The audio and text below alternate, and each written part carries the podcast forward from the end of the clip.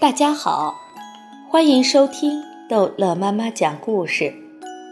今天逗乐妈妈要讲的是《淘气包马小跳》小英雄和芭蕾公主之电视台的梅导演。那些记者真是又敬业又执着，还有守株待兔的精神。他们可以在学校门口从上学等到放学，所以。马小跳他们每天放学都要派人先去学校门口侦查一番。这天下午放学，马小跳派安吉尔去学校门口侦查有没有记者守在那里。安吉尔说：“有那么多家长等在那里接自己的孩子，怎么分得清谁是记者，谁是家长？”马小跳说。你看看，不像家长的人，那就是记者。安吉尔牢牢记着马小跳的话，把站在学校门口的人仔仔细细的都看了一遍，没有一个不像家长。安吉尔跑回教室向马小跳报告：学校门口都是家长，没有记者。张达这才背起芭蕾公主，马小跳和唐飞抬着轮椅，和夏林果、小非洲。一起下了楼，下了楼，让芭蕾公主坐在轮椅。刚走出校门，一个气质高雅、一看就是搞文艺的女士突然出现在他们跟前。显然，她是守株待兔。马小跳他们正准备采取紧急措施，夏林果却主动和人家打起招呼来：“没打好。”马小跳悄悄问夏林果：“他是谁？电视台的，找我的。”听夏林果这么一说，男生们都放松下来。梅导是电视台综艺节目的编导，他姓梅，大家都叫他梅导，经常找夏林果去上他的节目。我们找个地方说话。梅导推起芭蕾公主的轮椅就走。把张达晾在一边，马小跳他们都闷住了。找夏林果说话，干嘛推芭蕾公主的轮椅呢？梅导将轮椅推到一棵银杏树下停下来，可他并不跟夏林果说话，而是蹲下身子，拉着芭蕾公主的双手。你就是那个废墟里的百灵鸟吧？六一儿童节快到了。我们电视台搞了一个晚会，我想请你晚会上唱《两只老虎》。一听要唱《两只老虎》，被埋在废墟里的情景便像噩梦般的出现在芭蕾公主的脑海里，她的两眼充满了恐惧，怔怔地看着梅岛。梅岛全然不知，自顾自地往下说：“你不是喜欢唱歌吗？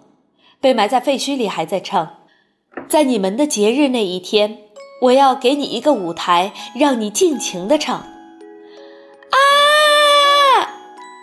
芭蕾公主捂住耳朵，发出刺耳的尖叫，吓得梅岛不知所措。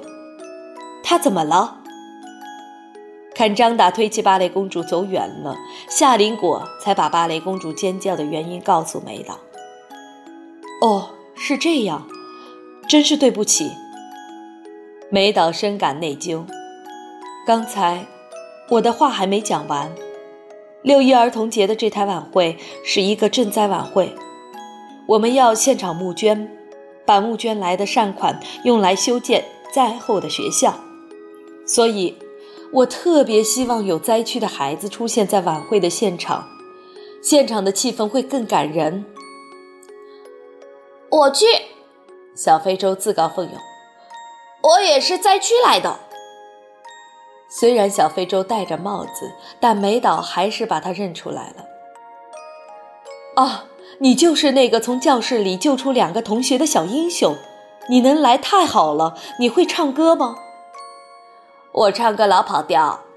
小非洲说：“如果有人和我一起唱，我就不会跑调。”梅岛问马小跳、唐飞和毛超：“你们？”和他一起唱怎么样？毛超说：“我唱的还可以，就是声音有点小。唐飞唱的没有感情，像和尚念经。马小跳唱歌拖长声，总是慢半拍。我们几个之中，张达唱的最好。别看他说话结巴，唱歌一点都不结巴。不仔细听，还以为是成龙在唱。唱的最像的是《真心英雄》，还有。毛超叽里呱啦只顾自己说，梅岛不得不打断他，问张达是谁。夏林果说：“就是刚才那个推轮椅的。”梅岛让他们明天下午去电视台找他。马小跳说：“明天下午，他爸爸给小非洲请的书法老师要到家里来。”梅岛看小非洲的右手已经被截掉了，你怎么写字啊？他用左手写，他左手写的字比我右手写的还好。马小跳向梅岛夸耀道：“书法老师说，小非洲练字很有悟性，今后前途无量。”马小跳的这番话给梅岛带来了意外的惊喜。他问小非洲：“你能在晚会的表演现场来用左手写字吗？”“没问题。”马小跳俨然是小非洲的代言人，小非洲临场发挥特别好，看他的人越多，他的字写的就越好。毛超却急了，好不容易找到一个为灾区人民献爱心的事，不会因为小非洲去晚会现场写字，就不用我们和他一起唱歌了吧？歌要唱，字也要写。梅岛很有魄力。明天小英雄安心练字，后天叫上刚才那个推轮椅的小帅哥到电视台来找我。梅岛慎重其事地和他们一一握手告别，然后转身离开。梅岛，请等一等。夏林果追上去。你能让刚才坐在轮椅上的那个女孩子晚会上跳芭蕾舞吗？梅岛又吃了一惊，她的一条腿不是被截掉了吗？她用腿以上的身体跳。夏林果说：“她一直在跟我练芭蕾。如果只看上半身，她的舞姿比我的还好看呢。”哦，是吗？这又是给梅岛的一个惊喜。他愿意上我们这台晚会吗？夏林果不敢贸然回答。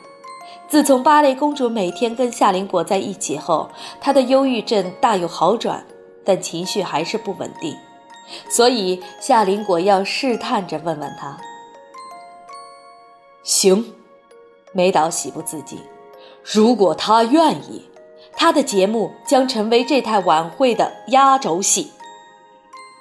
好了。